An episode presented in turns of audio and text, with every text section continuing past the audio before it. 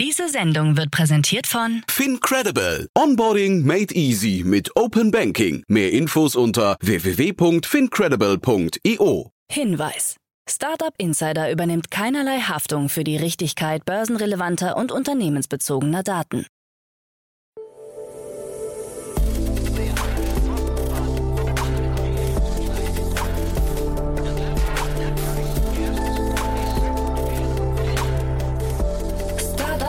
Insider Daily. Morgen Update. Einen wunderschönen guten Morgen und herzlich willkommen zu Startup Insider Daily. Mein Name ist Jan Thomas. Heute ist Montag, der 30. Mai. Ja, und das sind heute unsere Themen. Finn Kliman bittet per Video um Entschuldigung. Schlechte Stimmung bei Zalando. Tesla plant Güterbahnhof in Grünheide. Sammelklage gegen Elon Musk angestrebt. Und die Nachfrage und auch das Preisniveau im NFT-Markt sind deutlich gesunken. Heute bei uns zu Gast im Rahmen der Reihe Investments und Exits mal wieder Peter Specht von Creandum. Und wir haben über ein echt beeindruckendes Unternehmen aus den USA gesprochen. Ein sehr, sehr schnelles Unicorn, wächst rasant, spannender Markt, muss man sagen. Kommt sofort nach den Nachrichten mit Anna Dressel. Aber wie immer der kurze Hinweis auf die weiteren Themen. Heute um 13 Uhr bei uns zu Gast Marius Hepp er ist der Co-Founder von Junto und das ist ein sehr spannendes Weiterbildungsunternehmen, muss ich sagen. Hat mich wirklich beeindruckt. Das Unternehmen hat gerade seine Seed-Runde oder Pre-Seed-Runde, ich weiß es gar nicht genau, abgeschlossen, aber auf jeden Fall insgesamt 40 Business Angels an Bord genommen. Äh, sehr bekannte Namen darunter Christian Reber von Pitch unter anderem oder die Go Student Gründer, Personio Gründer oder auch Bubble Gründer und so weiter und so fort.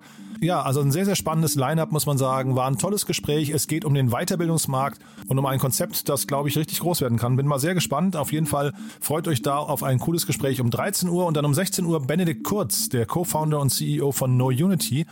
Er war ja vor ungefähr anderthalb Jahren schon mal bei uns zu Gast im Rahmen der Reihe Junge Gründer damals. Ist wirklich ein sehr, sehr junges Gründerteam. Die haben trotzdem gerade 10 Millionen Euro eingesammelt auch ein Weiterbildungsunternehmen, ganz anders aufgestellt als Junto, richtet sich an Schülerinnen und Schüler und ja, hat mittlerweile schon 2,4 Millionen Nutzerinnen und Nutzer und wächst weiterhin, glaube ich, sehr, sehr rasant. Also wirklich ein sehr, sehr spannendes Unternehmen. Auch das solltet ihr euch anhören. Das kommt nachher um 16 Uhr. Jetzt noch kurz die Verbraucherhinweise, dann wie angekündigt eine Adresse mit den Nachrichten und danach dann Peter Specht von Creandum.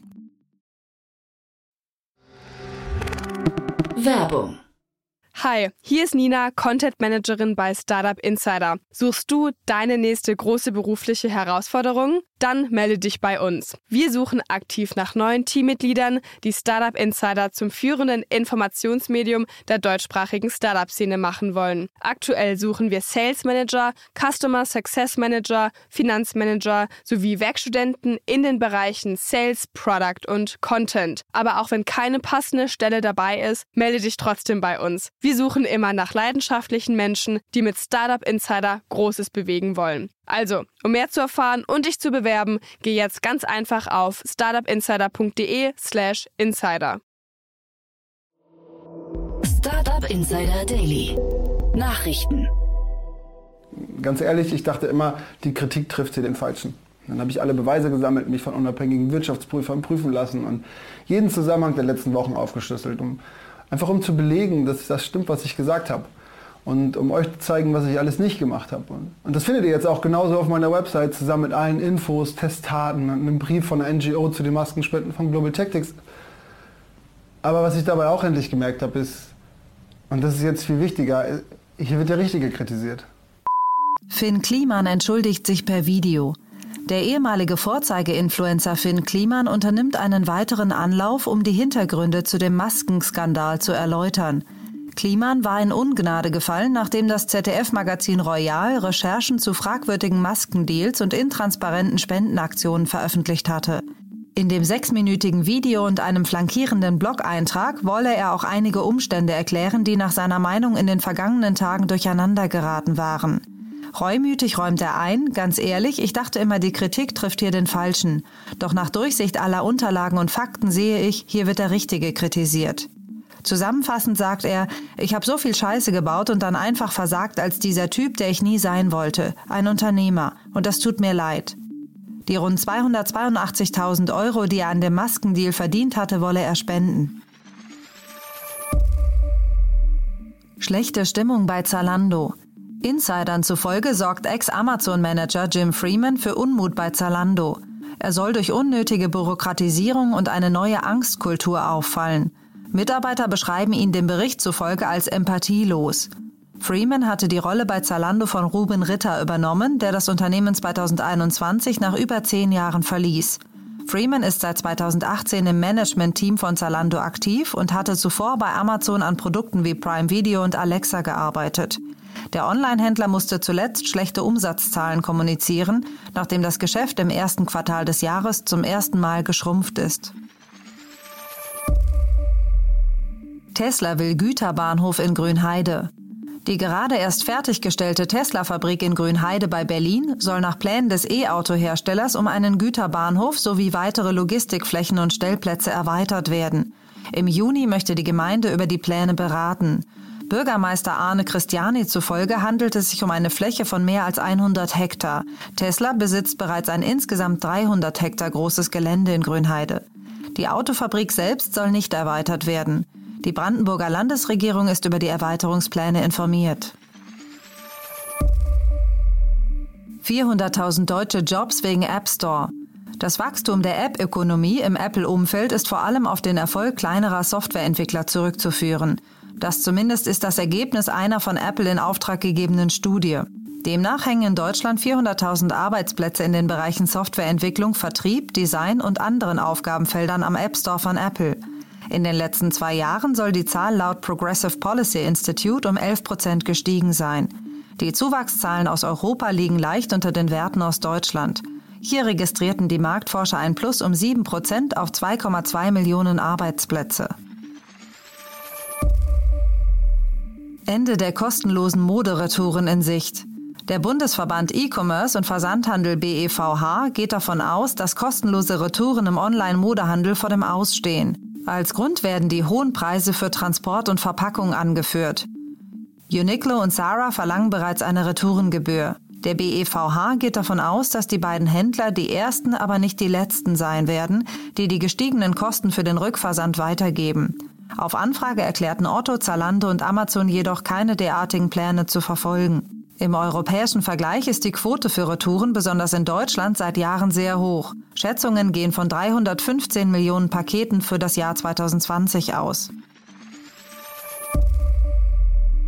Sammelklage gegen Elon Musk angestrebt. Ein US-Anteilseigner von Twitter aus dem US-Bundesstaat Virginia strebt eine Sammelklage gegen Elon Musk an, wie aus der bereits eingereichten Klageschrift hervorgeht. Ihm wird vorgeworfen, durch Verletzung von Informationspflichten beim Kauf von Twitter-Aktien viel Geld auf Kosten von Aktionären gespart zu haben. Musk hatte schon vor Bekanntgabe seines Übernahmeplans für Twitter einen Anteil von gut 9 Prozent an dem Online-Dienst gekauft. Nach US-Regeln ist vorgeschrieben, das Überschreiten der Marke von 5 Prozent binnen zehn Tagen öffentlich zu machen. Musk überschritt diese Frist jedoch um elf Tage. Bei Bekanntmachung stieg der Aktienpreis deutlich. Mit seinen späteren Äußerungen wiederum habe Musk den Preis der Twitter-Aktien auf Talfahrt geschickt. Diesen Kursrückgang soll er gezielt herbeigeführt haben. Musk hat sich zu den Vorwürfen bisher nicht geäußert.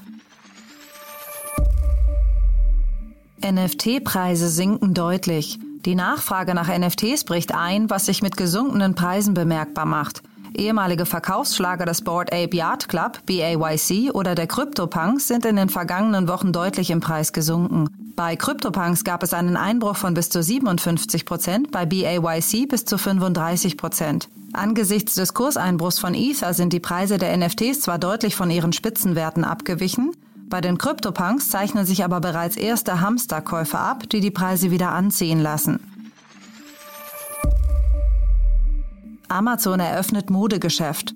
In einem Einkaufszentrum in der Nähe von Los Angeles hat Amazon über seine Marke Amazon Style ein erstes stationäres Modegeschäft eröffnet. Der Einkauf soll dabei stark automatisiert werden. Per Amazon App erhalten Kunden hier Kaufempfehlungen, QR-Codes bieten Produktdetails sowie verfügbare Größen, Farben und Bewertungen an. Das Geschäft ist mit 2800 Quadratmetern erheblich größer als bisherige stationäre Läden des Händlers. Bislang betreibt Amazon unter anderem kleinere Ketten für Lebensmittel und andere Produkte. Außerdem gehört Amazon die Supermarktkette Whole Foods. US-Medien prognostizieren, dass das Unternehmen auch größere Ladengeschäfte im Stil von Kaufhäusern eröffnen könnte. China könnte Starlink angreifen. Zum Satelliteninternet von Elon Musks Raumfahrtfirma SpaceX gibt es eine chinesische Studie, in der Methoden aufgezeigt werden, wie Starlink außer Gefecht gesetzt werden könnte. Ziel der Studie sei es, die Funktionen von Starlink-Satelliten zu deaktivieren und das Betriebssystem der Konstellation zu zerstören. Hintergründe dürfte die Unterstützung der Ukraine durch Starlink sein. In den Gebieten, in denen russische Invasoren Mobilfunk- und Internetverbindungen lahmgelegt haben, greift die ukrainische Bevölkerung und Armee auf das Satelliteninternet von Starlink zurück. Manche an der Studie beteiligten Forscher sollen für das chinesische Verteidigungsministerium tätig sein. Insider Daily. Kurznachrichten. Kurznachrichten. In einer internen E-Mail hat Gorillas Gründer Kagan Sümer angekündigt, dass es im kommenden Jahr nur noch ein oder zwei Lebensmittellieferdienste geben werde. Sümer geht davon aus, dass nach Monaten des Wachstums eine Phase der natürlichen Auslöse folgen werde. Gorillas hatte letzte Woche bekannt gegeben, aus Kostengründen bereits rund 300 Stellen abgebaut zu haben, die meisten davon in Berlin. Der Bochumer Heavy Metal Star Axel Rudi Pell hat mit Knights Fragrances eine eigene Parfümlinie an den Start gebracht. Im Staffelfinale von Die Hülle der Löwen sollen die sieben Düfte präsentiert werden, die der Musiker in seinem Arbeitszimmer zusammengestellt hat. Branding und Düfte sind dabei an die Fantasy- und Mittelalterwelt angelehnt. Wegen des Kryptomilliardenbetrugs bei OneCoin gerät auch der langjährige Partner der vermeintlichen Krypto-Queen Ruja Ignatova in das Visier der deutschen Behörden. Ein Ermittlungsverfahren gegen einen Rechtsanwalt aus Neu-Isenburg sowie Hausdurchsuchungen in mehreren Städten hat die Staatsanwaltschaft Darmstadt bestätigt. Ignatova ist seit 2017 spurlos verschwunden. Pekka Lundmark, CEO des finnischen Telekommunikationsunternehmens Nokia, hat auf dem Weltwirtschaftsforum in Davos das Ende der Smartphone-Ära prognostiziert. Der kommende Mobilfunkstandard 6G werde bis 2030 marktreif sein. Bis dahin werde jedoch das Smartphone nicht mehr das vorherrschende Mobilfunkgerät sein. Vielmehr werden künftige Geräte direkt in unseren Körper eingebaut sein, so Lundmark. Kriminelle haben ein Deepfake-Video mit Elon Musk produziert, um mit dessen Gesicht für die Krypto-Plattform Bitvex zu werben. Darin behaupten sie, dass Bitvex von Musk gegründet wurde und eine tägliche 30-prozentige Rendite auf die Investitionen garantiere. Musk hat das Video auf Twitter kommentiert mit Igitt, das bin definitiv nicht ich. Und das waren die Startup Insider Daily News von Montag, dem 30. Mai 2022.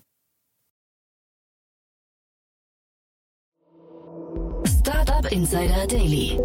Investments und Exits. Ja, wie immer, ich freue mich. Peter Specht ist hier von Creandum. Hallo Peter. Hi Jan, schön wieder da zu sein. Ja, freue mich auch sehr und äh, krasses Thema hast du mitgebracht. Äh, äh, freue mich auf den, auf den Talk jetzt, aber vielleicht bevor wir loslegen, wie immer ein paar Sätze zu euch, oder? Super gerne. Ähm, Crandom ist ein Early Stage Venture Capital Fund, ähm, der sich Companies insbesondere von der Pre-Seed, Seed und Series A anguckt. 500 Millionen Dollar Fund, ähm, der sowohl im B2B als auch B2C investiert, in der Vergangenheit in Companies wie Spotify, Klarna, Trade Republic, Taxfix, Cargo One und viele andere. Und daher, ähm, wenn Early-Stage-Gründer äh, können sich immer sehr gerne bei uns melden. Und jetzt heute reden wir über eine Series B. Das heißt, es wäre ein Tick zu spät für euch, aber wahrscheinlich hättest du da früher auch gerne, vielleicht sogar gesagt, dass, vielleicht, vielleicht gibt es vielleicht gibt's sogar sowas auch in Europa, das ich nicht kenne. Äh, musst du mal erzählen, aber wir reden über eine US-Company, ne? Wir reden über eine US-Company, die heißt Zip.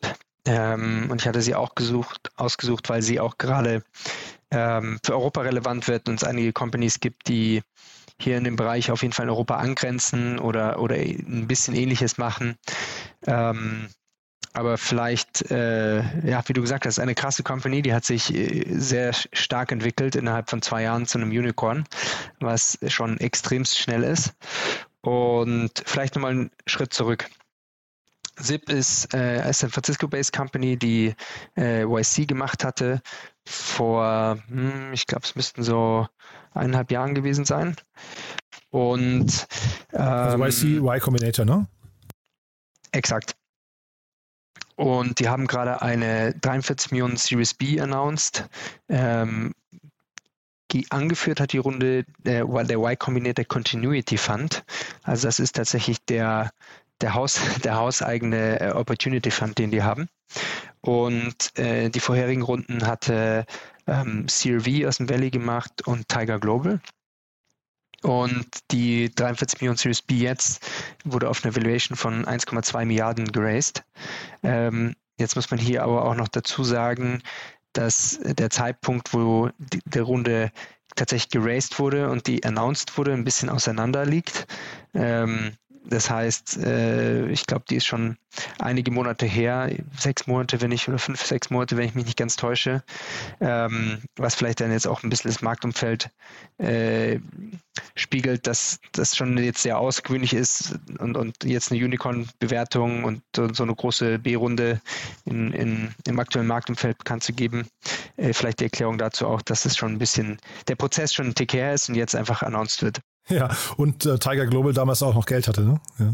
Nein, jetzt, jetzt will ich hier auch nicht äh, hämisch werden, aber die, äh, da hat sich ja bei denen gab es ja ein paar Presseberichte, da hat sich ja ein bisschen was verändert, glaube ich zumindest, ne, bei denen, ja. Ähm, ja, da war äh, auf jeden Fall viel los. Ja, genau. Nee, aber lass uns über, über, äh, über SIP weiter sprechen. Ähm, 43 Millionen, ich, ich fand das so, so beeindruckend, weil 1,2 Milliarden Bewertung und dann nur 43 Millionen aufgenommen. Das heißt, das zeigt, glaube ich, schon mal, wie stark die Company ist, oder? So dieser Hebel. Genau, es zeigt einfach, hey, wir, wir brauchen gar nicht unbedingt so wahnsinnig viel Geld.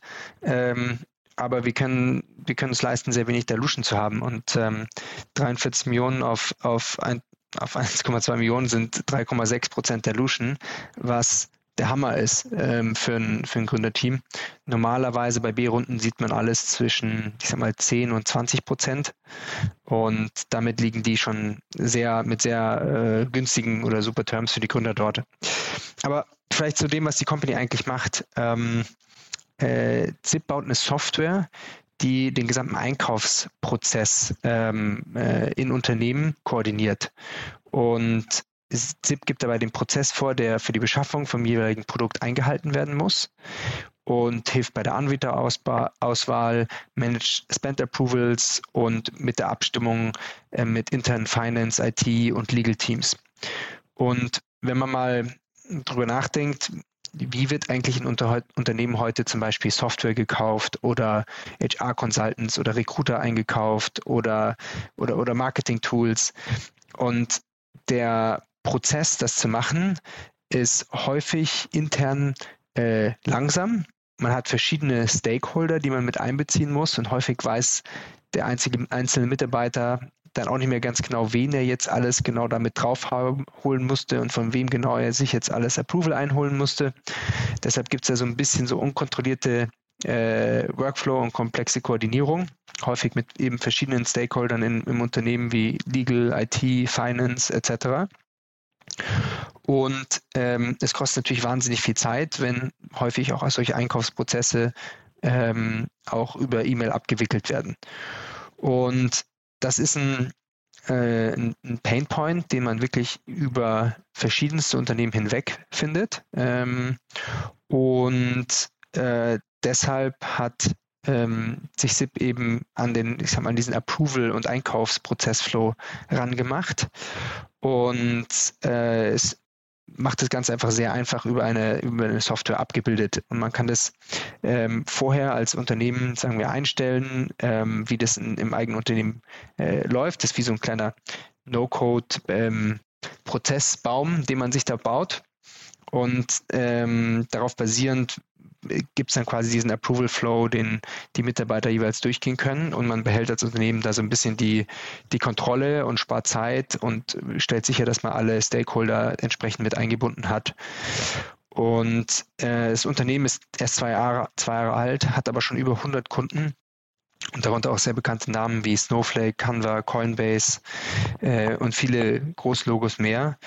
Und zumindest von dem, was man im Markt hört, ähm, entwickelt sich das Unternehmen extrem stark umsatzmäßig. Ich glaube, es sind äh, in der Presse habe ich leider keine Artikel, Zahl, genauen Zahlen dazu gesehen, aber was man da hört, ist, dass sie sich da sehr, sehr, sehr schnell wachsend sind auf jeden Fall. Und ich glaube, das ist auch entsprechend in der Runde und der Valuation ähm, abgebildet. Das heißt, du hast ja eben auch gerade schon erwähnt, ähm, das Problem, was sie identifiziert haben, ist so groß, dass man wirklich damit sehr, sehr schnell auch die Kunden, weil, weil eigentlich, wir sind ja hier im Enterprise-Sales-Bereich, ne? Wahrscheinlich, also eigentlich sind das ja eher langsame Prozesse, aber scheinbar kommen sie sehr, sehr schnell voran, ne? Definitiv. Äh, und ich würde es eigentlich fast so klassifizieren, so ein bisschen als Mid-Market-Companies auch schon. Ähm, äh, also jetzt Companies, die über 100 100, 150 Employees haben, würde ich mal sagen. Da fängt es dann an.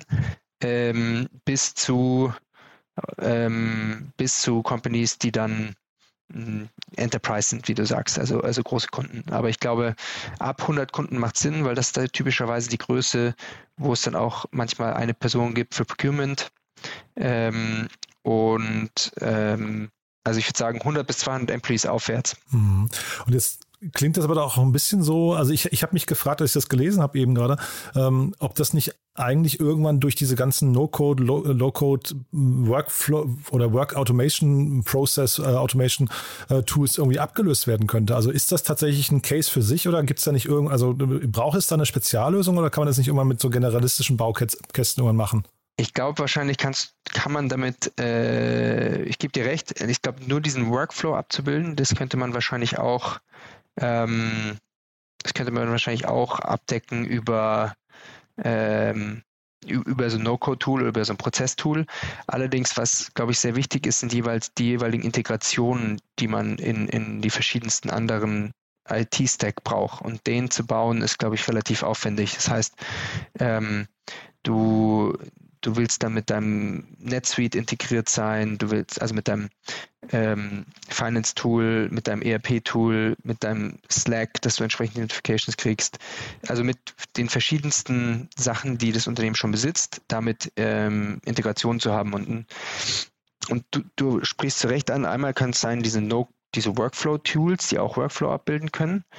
Auf der anderen Seite gibt es auch vertikale Tools ähm, für die verschiedenen Prozesse, ähm, Prozessschritte. Also wenn man anfängt mit einem Pro Procurement-Prozessflow, der fängt beim Intake an, was, was möchte ich überhaupt haben?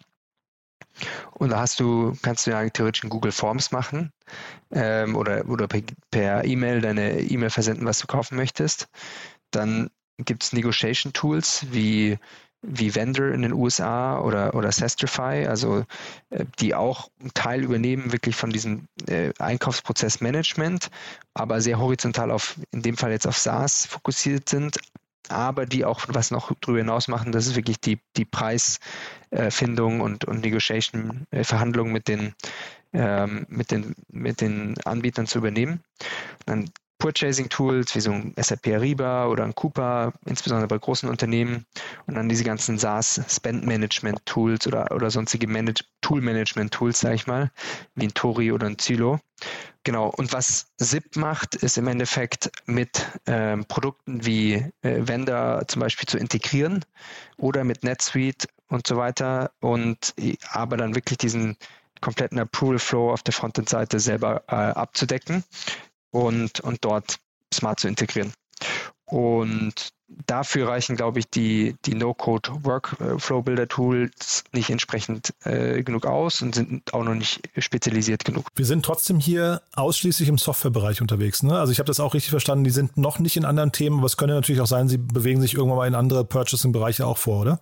Ja, also ich glaube, also Software und, und, und, digitale Produkte sind hier, hierbei natürlich das Einfachste, was abzudecken ist, aber die Vision ist, ähm, die Vision ist schon, dass man möglichst äh, alles abdeckt. Also nicht, vielleicht jetzt nicht dein, deine komplette Büroausstattung, aber ähm, wenn du eine Agency hirest, wenn du ein Event planst, wenn du IT-Equipment bestellst, also dass du auch solche Use Cases in der Zukunft hier mit drüber abdeckst und ich glaube auch zum Teil schon drüber abdecken kannst. Achso, nee, du sagst jetzt gerade nicht die ganze Büroausstattung, nur ich hätte fast gesagt, so jetzt zum Beispiel so Smartphones oder solche Geschichten oder, oder, oder Hardware sind doch eigentlich Dinge, die fast genauso leicht funktionieren wie Software, oder? Absolut, also sowas wie Smartphone etc. wird IT-Equipment ist, glaube ich, ein sehr guter Fit hierfür.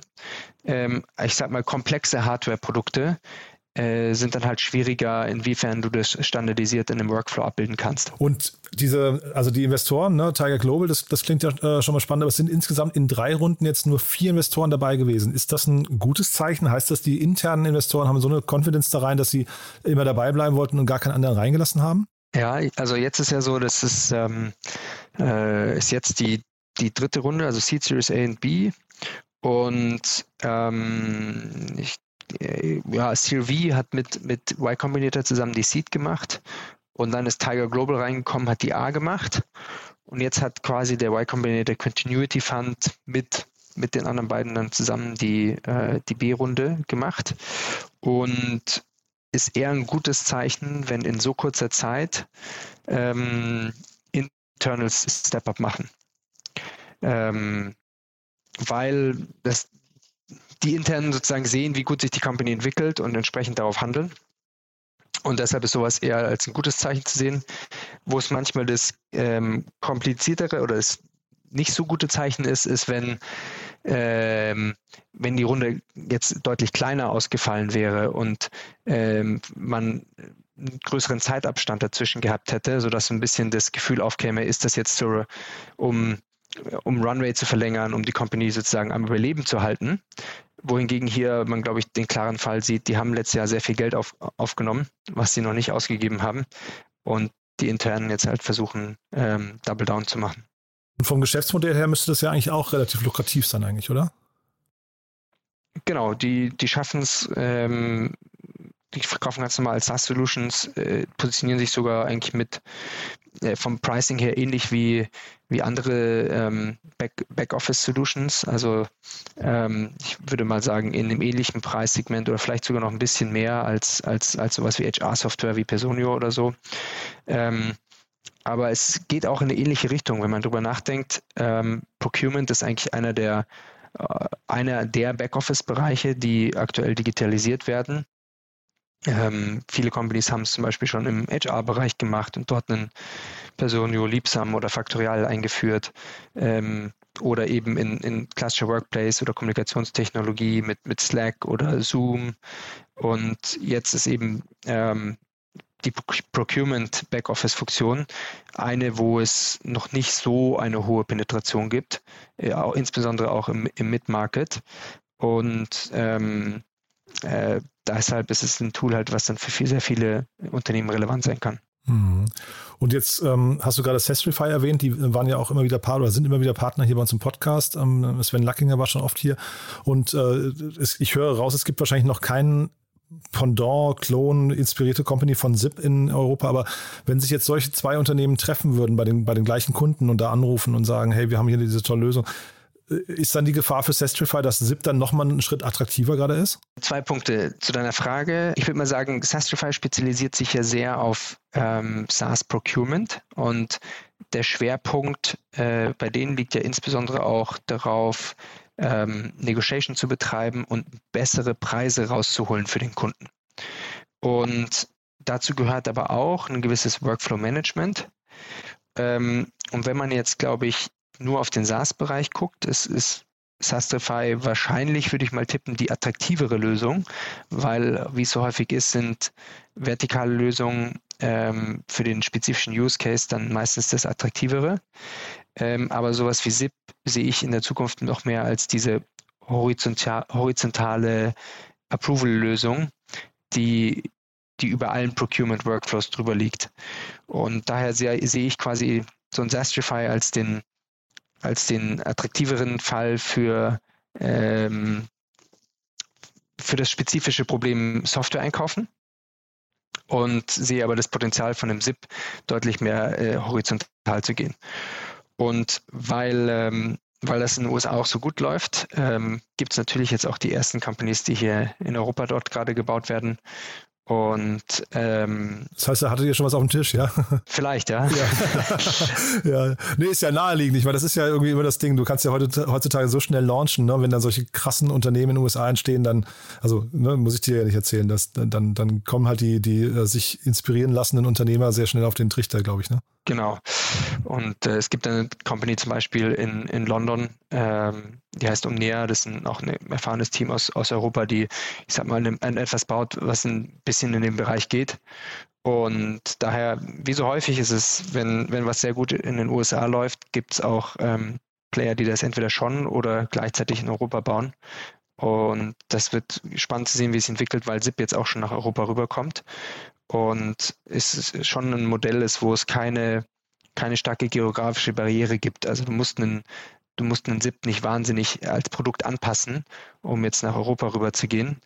Wohingegen, ich sag mal, HR-Software oder, oder Payroll musst du nochmal deutlich auf ein Land auch mal anpassen, was eher in dem Fall ähm, mit dem Workflow-Tool du weniger machen musst. Und daher sind die jetzt, kommen die jetzt auch relativ, wahrscheinlich relativ schnell nach Europa. Wenn man mal drüber nachdenkt, das, das Layer, ne, was die da aufbauen, die, diese, diese Position im Unternehmen, die ist schon hinterher sehr, sehr mächtig. Ne? Also wenn das kann wirklich so nach vorne raus. Wir reden ja jetzt hier jetzt über ein Unternehmen, das gerade mal zwei Jahre alt ist, aber nach, wenn man das noch mal ein bisschen fast forward in die Zukunft spult, da kann schon was richtig Großes entstehen, ne? Absolut. Das ist eben ein Tool, was extrem viele Unternehmen gebrauchen können, was gute ACVs hat, ähm, äh, was Backoffice Digitalization ist. Und ich glaube, dass, dass es auf jeden Fall ein Markt ist, wo man ähm, äh, Billion Dollar plus Companies bauen kann und der sehr, sehr attraktiv ist. Naja, also ich, ich stelle mir irgendwie auch so vor, dass man, dass man halt jetzt im Moment wahrscheinlich eher vorschlagsgetrieben, also jetzt, jetzt sagt halt quasi der, der Besteller, was er halt möchte. Keine Ahnung, ob er jetzt Mailchimp oder die Google Suite oder so möchte, aber irgendwann kannst du das ja umdrehen und kannst ja auch anfangen, ins Vorschlagswesen einzusteigen. Und ich glaube, dann entsteht ja so eine richtige, richtige Power, oder? Ähm, absolut.